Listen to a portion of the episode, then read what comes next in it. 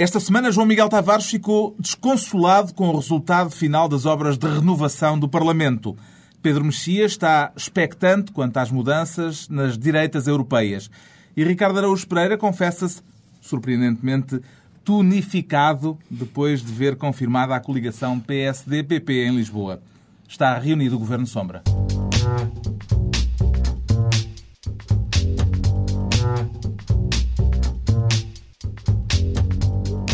Viva, sejam bem-vindos. Esta semana ficou marcada pela indignação dos adeptos do Sporting depois de terem visto a taça da Liga fugir-lhes para o Benfica com um penalti que não existiu. Em simultâneo, o futebol teve o seu momento de respeitabilidade com o doutoramento honoris causa atribuída a José Mourinho. São dois assuntos de que falaremos mais adiante neste Governo Sombra, com Ricardo Araújo Pereira, Pedro Mexia e João Miguel Tavares. O João Miguel Tavares que prescinde esta semana do cargo a que tem direito neste programa, o cargo de ministro, porque prefere ser desta vez provedor de justiça. É o seu contributo para tentar ajudar a resolver o impasse no Parlamento, João Miguel Tavares. Exatamente, exatamente. E é porque eu acho, sinceramente, tenho todas as condições para exercer devidamente o cargo. Tem perfil? Tenho perfil. E, em primeiro lugar, eu conheço de trás para a frente a obra do José Afonso. Portanto, desde o Cantigas de Maio como se fora seu filho, eu conheço muito, muito bem a obra e, pelos vistos, é algo que dá manifestamente jeito. Mas o que é mais importante no meio disto tudo é que eu tenho três filhos uh, bastante pequenitos e não há dia que eu não tenha que resolver com eles meia dúzia de birras. E, portanto, aquela coisa de quando o José diz para a Manela oh, o cargo é meu, o cargo é meu, e aquela depois, depois diz a Manela, pode dizer não, não, o cargo é final, é, ele é, mas é meu, o cargo é meu. Espero que a malta dos programas infantis continue a ouvir, porque está aqui um talento. Eu tenho alertado. Atenção. Eu acho que sou uma pessoa capaz de intervir nesse tipo de brigas e impor um certo respeito. Estou, estou muito habituado lá em casa. Isto, pelos vistos, está para durar, não é? Eu gostei muito do argumento da Manuela Ferreira Leite quando disse que está, acha muito bom o nome do, do Jorge, Jorge Miranda, Miranda, mas está mas contra não... porque não foi ela que propôs. É, é, um... é, uma, é uma maturidade democrática é no, seu, é no seu esplendor. Não fui eu que tive a ideia, por isso não gosto. Exato. Mas é giro. Não, eu, eu gosto, mas ela ainda por cima gosta. Pois, Acha gosta, bem. gosta. Mas não fui eu. Mas eu acho, apesar de tudo, acho um gesto corajoso da parte do PSD chumbar o professor Jorge Miranda, porque deve ser a primeira vez na vida que ele chumba. em vez de ser ele a chumbar... Sim, a gente. É a primeira vez de certeza que ele chumba na vida. Agora, mas é pena que, que, que uma pessoa com um currículo inatacável seja assim achincalhada no meio deste processo, não é? Que seja trazido o nome dele. Eu, sentido... eu, queria sublinhar também, já agora, se me permitem, eh, as declarações de Jorge Sampaio sobre este tema, porque o Jorge Sampaio interveio para dizer que está preocupado com o prestígio da Assembleia da República. uh, e isso é logo engraçado, não é? Mas também foi, foi, foi, foi, ele, ele estava a falar de tuberculose. Sim, estava a falar de tuberculose. mas o... Foi à margem da tuberculose. Atenção, o Jorge Sampaio tem uma obsessão antiga com o prestígio. O Jorge Sampaio, nem toda a gente sabe disto e é pena, uh, o Jorge Sampaio escreveu o prefácio de um livro uh, que se chama Um Ano na Vida de Luís Figo.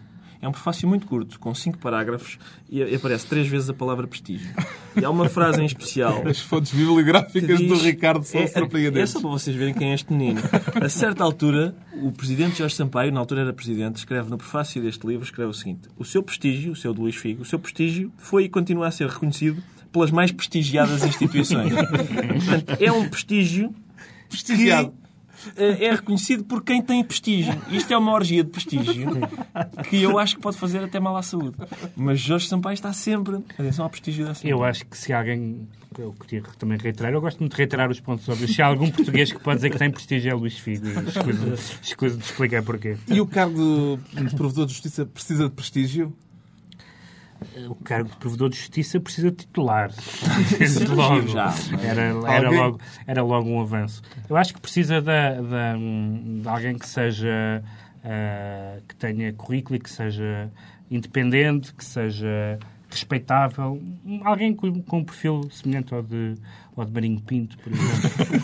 Já agora, ainda bem que se fala de Marinho Pinto, porque no domínio da justiça há este artigo de opinião do bastonário da Ordem dos Advogados que garante que a carta anónima que acusa José Sócrates, no caso Freeport, é uma carta que eh, nunca foi propriamente anónima. Vamos ouvir essas declarações de Marinho Pinto. A carta anónima foi, afinal, combinada entre o seu autor e, e, e a própria polícia, ou alguns elementos da polícia. Portanto, a carta nunca foi anónima foi colocada falsamente nos autos como sendo anónima. Ora, era preciso era ouvir a pessoa como testemunha, saber o que é, registar em alto o que ela sabia, levar o assunto ao Ministério Público. São declarações surpreendentes antes de mais. São declarações que nos colocam neste momento perante uma, uma novidade que é uma campanha alvinegra. De, deixar, abandonamos a campanha negra e agora é uma campanha claramente alvinegra. Esta, esta é branca, esta agora. Portanto, este é um rombo na campanha negra e a campanha negra é essa que se mantém, mas agora com esta com este. Isto é no âmbito de um artigo de opinião, ainda o artigo ainda não foi publicado, é publicado, creio que no próximo fim de semana. Eu, eu desconfio que o Maine Pinto tenha aquele problema, ele próprio diz que já foi jornalista, não é? E eu acho que tem ali um lado meio Mr. Jekyll, Dr. Hyde, uh, entre agora está o jornalista a querer saltar cá para fora, mas agora é o bastonário. E portanto ele diz mesmo que suponho que isto é um artigo de opinião, mas ao mesmo tempo com factos que parecem-me claramente que, que necessitam de uma justificação uh, jornalística e portanto é uma daquelas embrulhadas a, a, a, a, parte do Dr. Dr. Hyde dele aparece menos vezes. É mais, é mais bissexta. Ele tem aqui... Eu, eu gosto muito do bastonário Marinho Pinto, porque ele parece ter uma, uma, uma coisa nova que é síndrome de Tourette jurídico. Que é, de repente, mais nem nada qualquer, uma barracada sobre um... E nem dá por isso, fica normalmente. Não, sim, é como normal, as pessoas normal. dizem. Nem nada no metro.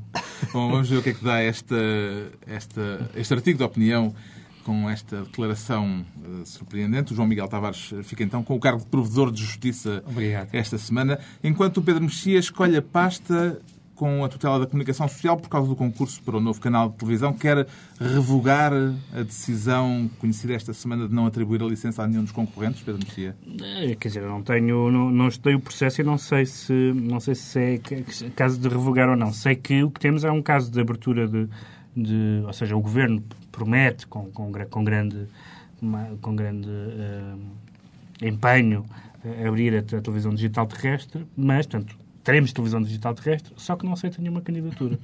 o que é também uma... Estamos, mais uma vez, um pouco do domínio da birra. Uh, achamos esse nome bem, mas não fomos nós que o propusemos. Uh, e aqui é muito estranho porque, enfim, em relação à Tele 5, eu não sei bem porque aquilo foi uma coisa que apareceu um bocadinho lá de hora.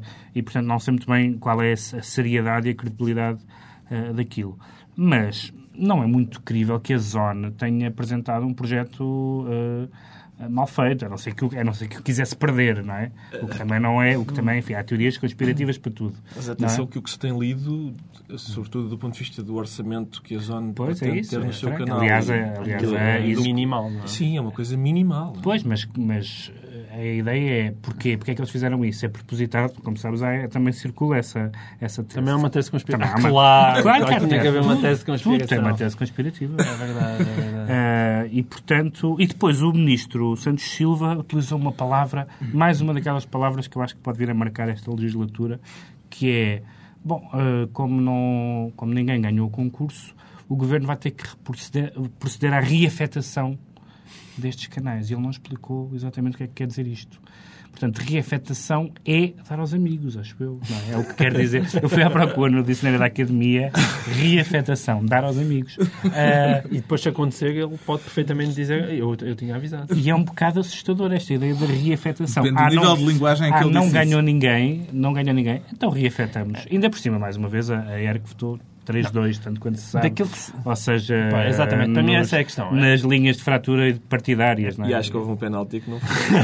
aquele não, era, aquele não foi, não, aquele foi para mim é essa um bocadinho a questão. É, daquilo que saiu cá para fora, a mim não me espanta propriamente o chumbo, porque de facto estávamos na presença, de, por um lado, de um projeto minimal e de outro, uma coisa completamente doida e megalómana. Portanto, e não havia ali no meio um, equilíbrio. Agora, realmente, quando isto vai à ERC e temos outra vez um 3-2, outra vez a esquerda para um lado e a direita para um outro, num, num assunto que supostamente devia ser um assunto técnico, é eu acho isto extraordinário. Vêem motivações políticas e não apenas ah, técnicas nesta decisão eu não da ERC? percebo como é que, no, em questões técnicas, é, parece o Tribunal Constitucional, quer dizer, às vezes está a ser justificado questões técnicas e depois a esquerda volta para um lado e a direita é, para o outro. É, é diferente. É. Grande parte das decisões do Tribunal Constitucional tem uma, tem uma componente ideológica. Sim, mas aqui, aqui supostamente não, é para ver. Não, quantos jornalistas, quantos dinheirinho não, a questão em si não tem, a questão em si não tem, mas a importância dos ah. canais e de como eles vão ser dirigidos tem. Evidentemente, ah, tá, que, o, evidentemente que o governo, que agora lança um, um ataque, quer diretamente, quer, quer, quer o governo, quer o partido, quer o PS, quer a ERC, um ataque à TVI, absolutamente como raras vezes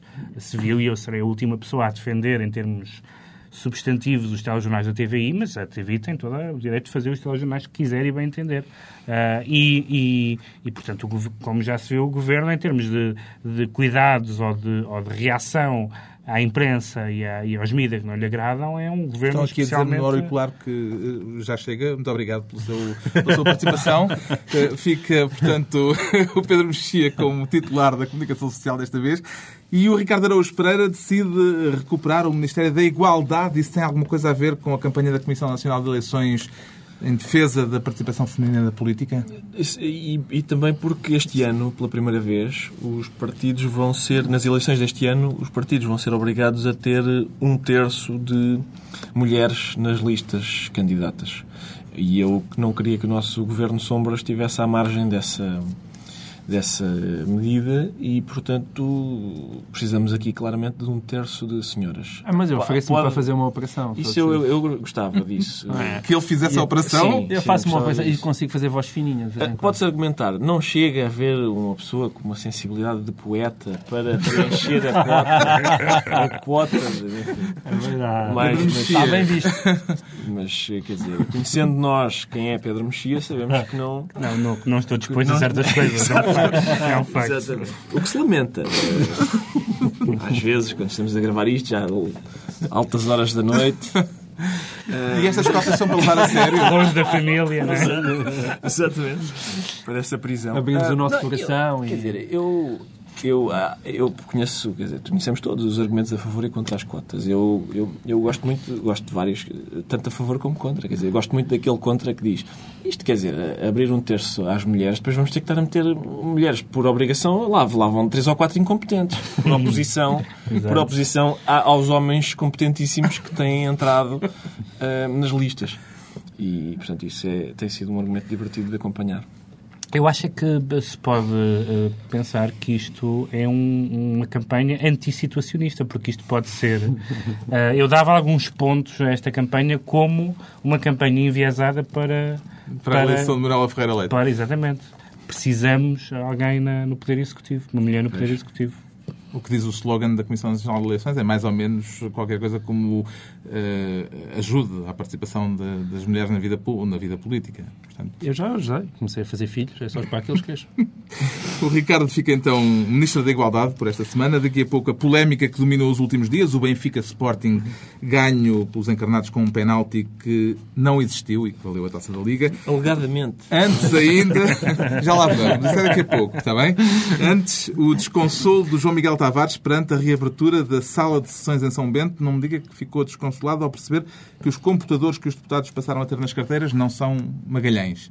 Não, é não foi por isso. Oh. Não, não foi por isso. Eu, eu aliás, há, há um... Mas não são. Ah, não são. A palavra são. carteiras pareceu-me muito adequada. Mas parece que são mesmo carteiras, porque acho que aquilo agora... Mentalidade, maturidade democrática exibida. Acho que aquilo agora ficou tão grande, as próprias carteiras, devido ali à, à, à, tecnologia toda que lá está enfiada, que os deputados muitas vezes são obrigados a saltar por cima daquilo.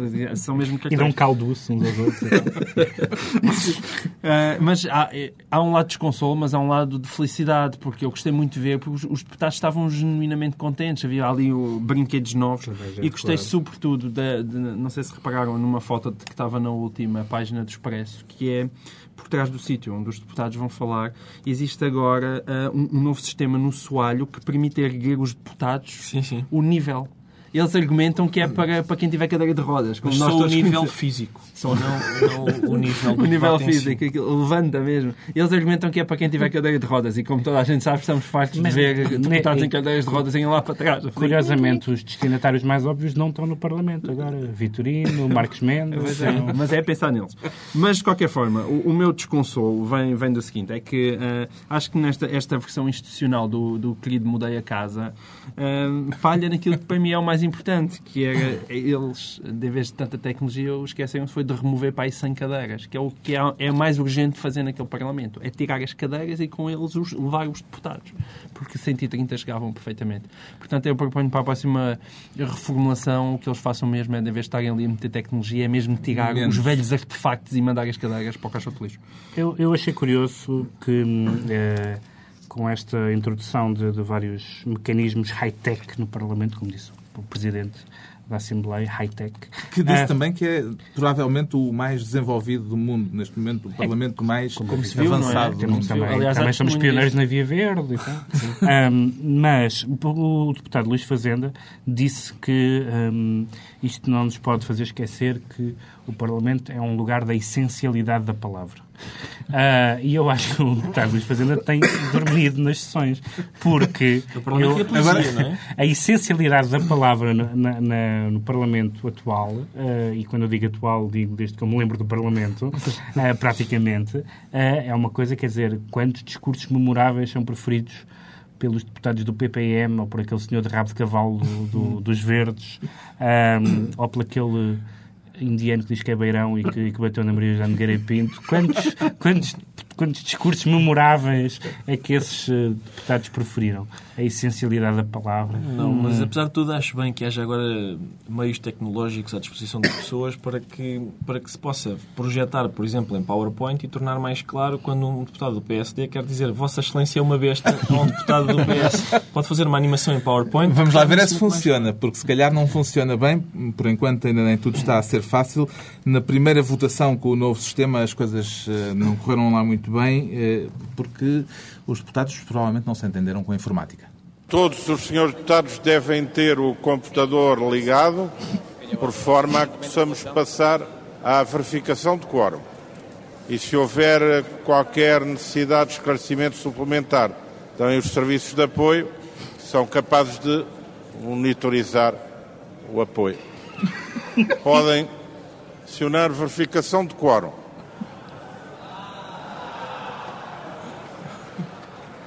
Há senhores deputados que não conseguiram acionar o sistema. Houve senhores deputados que não conseguiram Eu- assinar eu, o sistema. Eu queria acentuar dois, dois, dois momentos. Primeiro, esta frase, há, há senhores deputados que não conseguiram acionar o sistema, que me parece uma frase muito desagradável e a pedir defesa da honra, porque são coisas que não interessam aos portugueses. Ahm, e aquele momento de madrugada de 24 para 25 de dezembro, quando eles dizem oh, ao carregar no botão. Foi tão tocante. Eu, o que me agrada, sobretudo, neste, neste registro que ouvimos é o facto de, aparentemente, neste momento, a presidência da Assembleia da República estar transformada num call center e o Jaime Gama é, neste momento, um técnico de informática. O Sr. Deputado está à frente da sua máquina. Experimente fazer restart, Sr. Deputado. Apareceu o, o ícone. Gosto, gosto deste. Gosto deste. E monitorizar o apoio é, também Monitorizar o é- apoio é é muito bom. Bom, está explicado o desconsolo do João Miguel Tavares. Vamos continuar a monitorizar eh, a situação no Parlamento.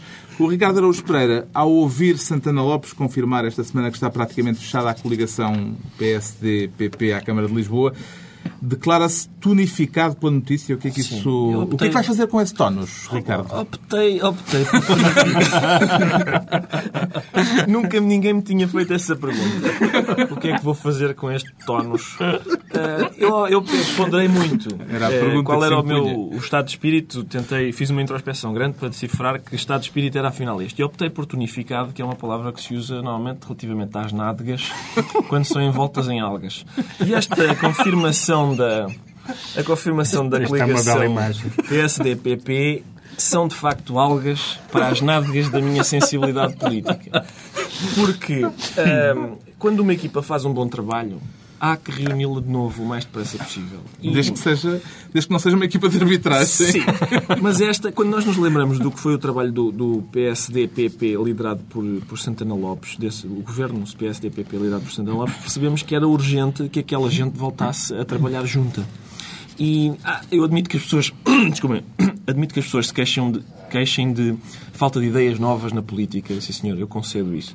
Agora, as boas que houve no passado, ir recuperá-las, pelo menos isso tem que ser feito. O Pedro Mexia também se sente bonificado com esta coligação na sua área ideológica. Eu reparei que nesta semana, esta semana foi anunciado que vai haver um concerto, suponho que no Pavilhão Atlântico, com o Rick Astley e a Kim Wilde. Pois vai. Portanto, é a mesma, é a mesma ideia de equipas ganhadoras e que ficaram, e que ficaram na nossa, na- no nosso coração. Mas eu, pelo contrário, acho que ele vai dar trabalho, porque eh, Santana E Paulo Portas agora é, acho que vai obrigar o António Costa a entender-se com a Helena Roseta e os seus amigos, porque senão eu acho que ele corre o risco mesmo de perder. Acima de tudo, o, o Santana Lopes tem essa grande vantagem de, de dizer eh, tudo o que, o que é preciso. Ele, ele, eu, as últimas declarações dele ele veio acusar o António Costa de medida eleitoralista o fechar o terreiro do passo para estarem a fazer aquelas obras. Portanto, ninguém consegue atravessar metade da cidade, não? É? aquilo é o caos total, e o Santana Lopes vem dizer hum, isso é uma medida eleitoralista do António Costa, aquele caos ali infiltrado no trânsito. Ah, eu acho que, francamente, nós eh, eu acho que estamos todos eu, muito eu acho que o Santana de brincar tem, com o Santana, mas eu acho que, francamente, eu acho que tem bastante hipóteses. Eu acho que Estás a imunizar. Não, não, não, sério, com o meu eleitorado que, que com o seu voto? Com, não, não com o meu voto. Mas com, com, com aquele eleitorado que eu tantas vezes trago aqui, o dos taxistas, eu acho que o Santana, eh, tendo, puxo sempre essa conversa e o Santana como dizia João Soares, ele tem mel, de facto. Tem não, e, coisa... e tens o António Costa a fazer algumas coisas Pelos vistos são algas. São algas. teoria do Ricardo O António Costa defender aquela história do terminal de Alcântara e tudo isso, quer dizer, são, eu acho que o António Costa tem muitas coisas, deu o flanco e isso pode ser devidamente aproveitado. O que me parece é que o Sandro Lopes é, é tudo menos um candidato uh, adequado para um momento de, de crise e, e no momento em que, em, que o, em que a Câmara ficou paralisada com a com o chumbo do empréstimo e, portanto, o Santana Lopes poderia ser em abstrato um candidato bestial por três ou quatro razões, e eventualmente, não, não vou discutir se era ou não, neste momento, é a última pessoa em, em, quem se pode pensar para gerir uma instituição em crise financeira, e não só, é o Santana Lopes. Isso parece Estou aqui a ver a curva das audiências a descer assustadoramente no resto do país. É. Portanto, uh, vamos uh, deixar o assunto okay. uh, por aqui. Está esclarecido porque é que o Ricardo Araújo Pereira, o representante da esquerda a esta mesa, se declara tunificado com uhum. a coligação de direita em Lisboa. O Pedro Mexia está mais virado para a direita a nível europeu e expectante. À espera de quê? Sim, eu, é, eu lá, queria, para, é queria para aumentar as audiências. Eu queria dizer este tema, precisamente, eu queria dizer este tema para aumentar as audiências, porque eu sei que as pessoas esperam Saber uh, tudo sobre a crise política na República Checa. A evolução. Neste não. momento no carro há pessoas a dizer escuta, escuta que agora Pedro Mexia vai falar vai falar do Topalec. Não, é porque há, há, há, houve três. Houve, houve três, houve três uh, uh, acontecimentos esta semana, todo, todos, uh, por coincidência, com partidos de, de, direita, dois deles no governo, e que todos eles têm, podem ter eh, consequências na, no, no, futuro imediato da Europa, não, não, para além dos respectivos países.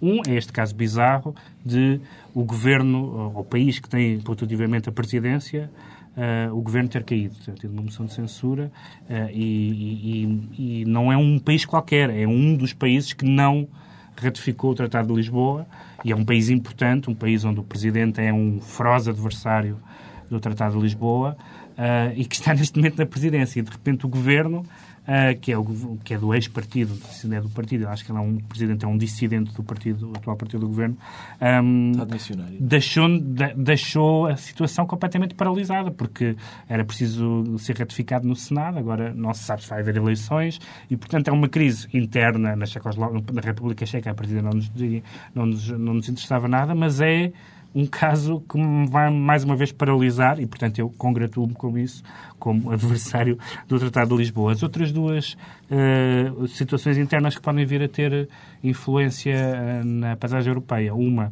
é a saída do Partido Conservador do PPE, pela mesma razão, porque os, os Tories são eurocéticos e estamos a falar de algumas dezenas de eurodeputados, portanto, o suficiente para poder virar eventualmente, dependendo do resultado final das eleições, a, a, a dinâmica dos grupos. E o terceiro foi a Aliança Nacional do Fini, que se fundiu com o partido do Berlusconi, o que significa, evidentemente, que a, a prazo o líder da direita vai ser o Fini, porque quem acompanha a direita italiana, quem acompanha a política italiana, percebe que o Fini é 50 vezes mais esperto, mais persistente, mais, mais persistente talvez não seja, mas mais astuto e mais capaz do que o Berlusconi, tendo, aliás, apesar das suas origens ideológicas, boa imprensa e uma aceitação nos, nos, adversários ideológicos que o Berlusconi não tem. Então, de repente, temos um, um líder que era há poucos anos uh, líder do Partido Fascista, que primeiro chamava-se MSI, depois Aliança Nacional, e de repente, pouco a pouco, está no sistema, foi a Auschwitz, fez, a, fez os meia-culpas todos, Uh, e de repente pode vir a ser uma figura importante, até porque ele é relativamente novo ainda. Uh, a ideia é que há uma europeia. transformação em curso na direita a, europeia. A ideia é que as políticas nacionais uh, acabam, podem afetar a, a, política europeia. Repararam certamente o, o, silêncio reverencial com que nós escutamos Pedro Mexia. as palavras de Pedro Mexia. Mas há, há realmente aqui uma preocupação, mas eu sou muito nacionalista, é porque realmente que as direitas começam a ter problemas, o PP fica em minoria e às tantas o Drão Barroso volta para Portugal.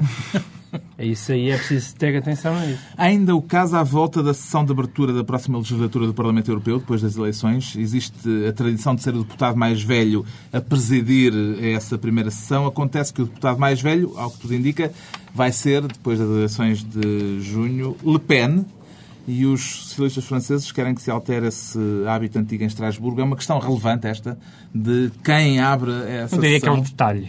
É um detalhe, como o próprio disse, é, acerca do Holocausto. Diria que é um detalhe. Eu, eu, eu acho que, eu acho que uh, perante as pessoas que fazem esse tipo de, de afirmações e de discurso, tem que haver uma, um equilíbrio nem sempre muito fácil entre entre a, a, condenação explícita desse tipo de, de frase e não tornar essas pessoas mártires.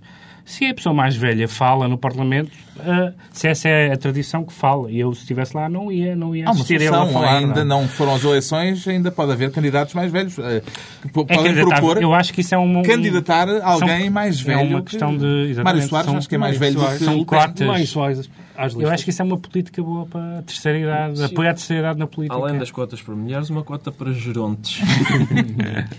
Muito bem, passada então a, em revista a política europeia por proposta do Pedro Mexia, chegamos aos temas que dominaram verdadeiramente a semana. Já vamos falar do Benfica Sporting, mas antes ainda o doutoramento honoris causa de José Mourinho foi bem atribuído, João Miguel Tavares.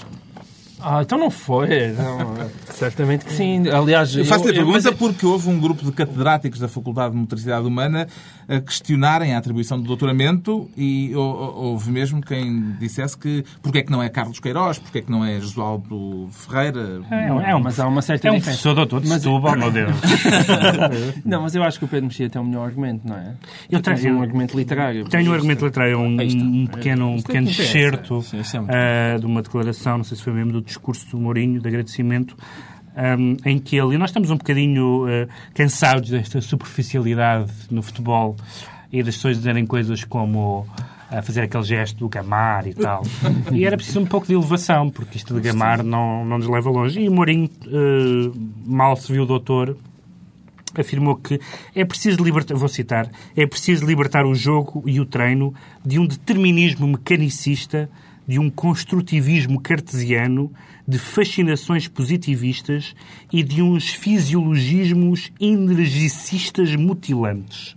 Tinha acabado de falar com o professor Manuel Sérgio. Exato. Eu acho que isto é... Ora, aqui está. Eu, atenção, eu acho sem ironia nenhuma que o Mourinho...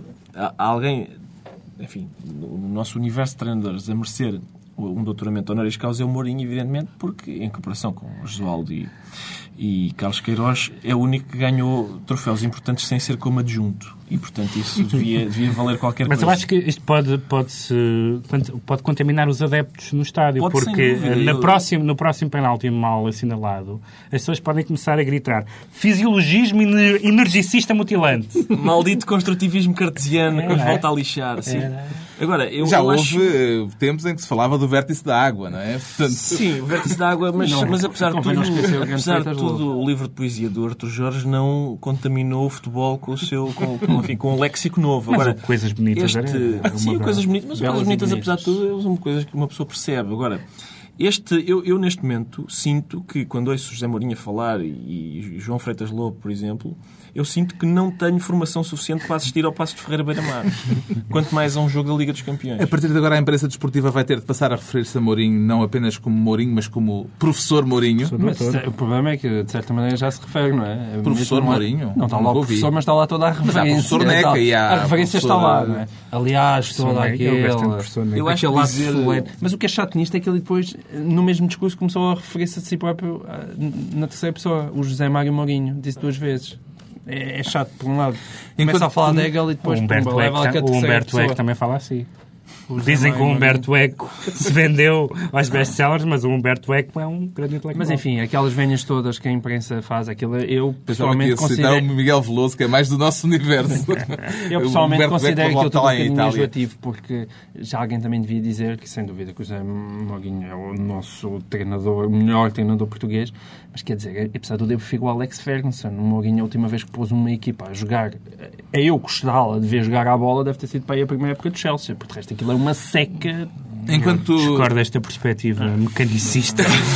Porque um, jogo de, um bom treinador é um treinador que ganha. Enquanto é- Mourinho... é porque tu só, só te concentras nos fisiologismos energicistas. Pedro, nós estamos fartos de assinalar o cartesianismo estúpido do, Do João Miguel Miguel. Tavares. Honestamente. Ultrapassadíssimo. É, isso é uma, Enquanto é uma Mourinho se tornava Eu quero só professor... registrar, epá, só sublinhar isto só mais uma vez, que José O Mourinho Ricardo não está só... a boicotar aqui a passagem para o tema seguinte. Não só José Mourinho sabe o que é que Descartes disse sobre treinos de futebol, como acha que ele está errado. Bom, Mourinho tornava-se professor na Faculdade de Motricidade Humana, mas eh, o futebol português estava virado para a turbulência da final da Taça da Liga e era isso que estava a dar atenção e foi isso que deu atenção ao longo da semana. O Benfica ganhou o troféu com a ajuda do árbitro Lucílio Batista e o Ricardo Araújo Pereira até já escreveu publicamente que os benfiquistas não se alegram com as vitórias obtidas na sequência de gols ilegais. Sim, é isso. Não celebrou a conquista da Taça da Liga? Não celebrei especialmente, não celebrei especialmente.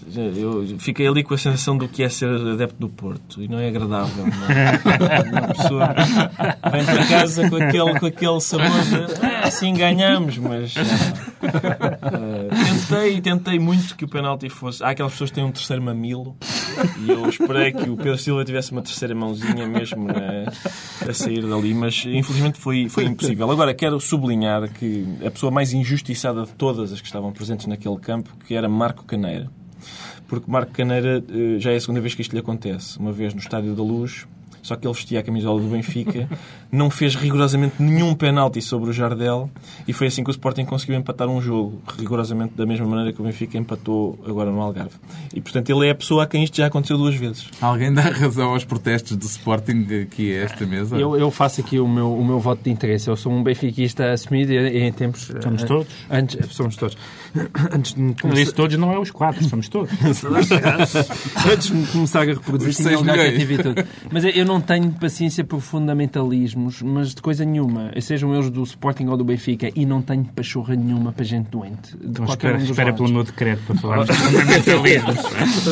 Eh, Eu gosto muito de futebol, eh, não consigo perceber nem a reação completamente louca do Sporting, como se tivesse sido a primeira vez sobre a face da terra que alguém tinha, tinha ganho, ganho um jogo com, com um penalti mal assinalado, mas também não consegui perceber aquela conferência de imprensa surreal do Benfica, com aquele João Gabriel a dizer que, que o Benfica tinha ganho com todo o mérito, pá, e outras alarvidades que não têm pés nem cabeça. Ou seja, nós realmente a nível do desporto, aquilo, eu, sei aquilo é um, realmente um lugar um bocadinho mal Eu frequentado. quase tive saudades de João Malheiro, que é um exercício difícil.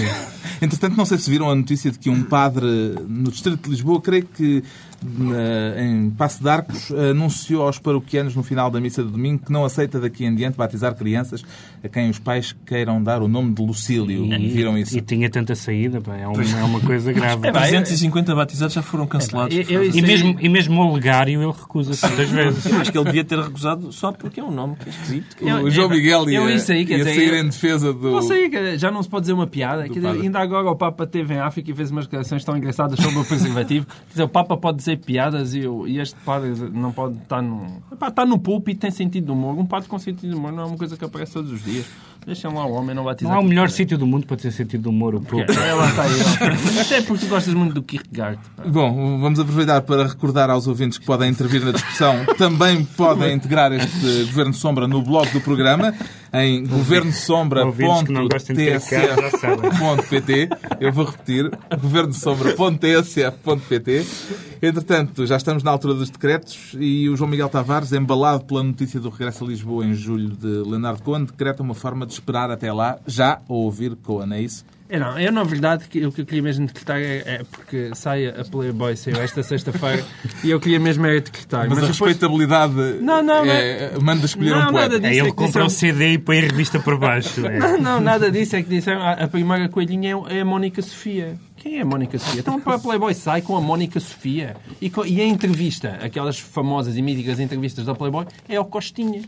Costinha, o Costinha. Parece o, Mas, o, mas- o peito mas- descaído dos jogadores. Mas, mas há uma ligação aí Sobre- que é do género. Quem comprou este CD também comprou a Playboy. Porque quem é que gosta, Ora, de, quem é que gosta de Cohen e não vai comprar a Playboy? Exatamente. Concordo com tudo o que disseste, menos com o desdém relativamente a Mónica Sofia. Portanto, o CD... Sofia? Não só, Então. não só conheço como, como quero Como comprar a a Playboy para, Como a Sofia. para, para É, conhecer melhor. portanto, Portanto, o CD de Boas Leonardo mulheres, Leonard Cohen. Ele, ele- o Cohen fala mesmo daquilo que mais interessa, que é Deus e mulheres, sendo que E algum fisiologismo energicista. É um, Quanto é um tema Ricardo, omnipresente em Cohen. Ricardo Araújo Pereira decreta desta vez que se escreva a história da Quimonda. Sim, eu, eu acho que é uma obra para seis volumes, eh, na medida em que, só fazendo uma breve cronologia do que se passou, portanto, há aquelas declarações de dezembro em que Manuel Pinho anunciou um plano de salvamento da Quimonda através de um empréstimo de 100 milhões. Há as declarações de janeiro em que disse que não havia qualquer empréstimo de 100 milhões à Quimonda.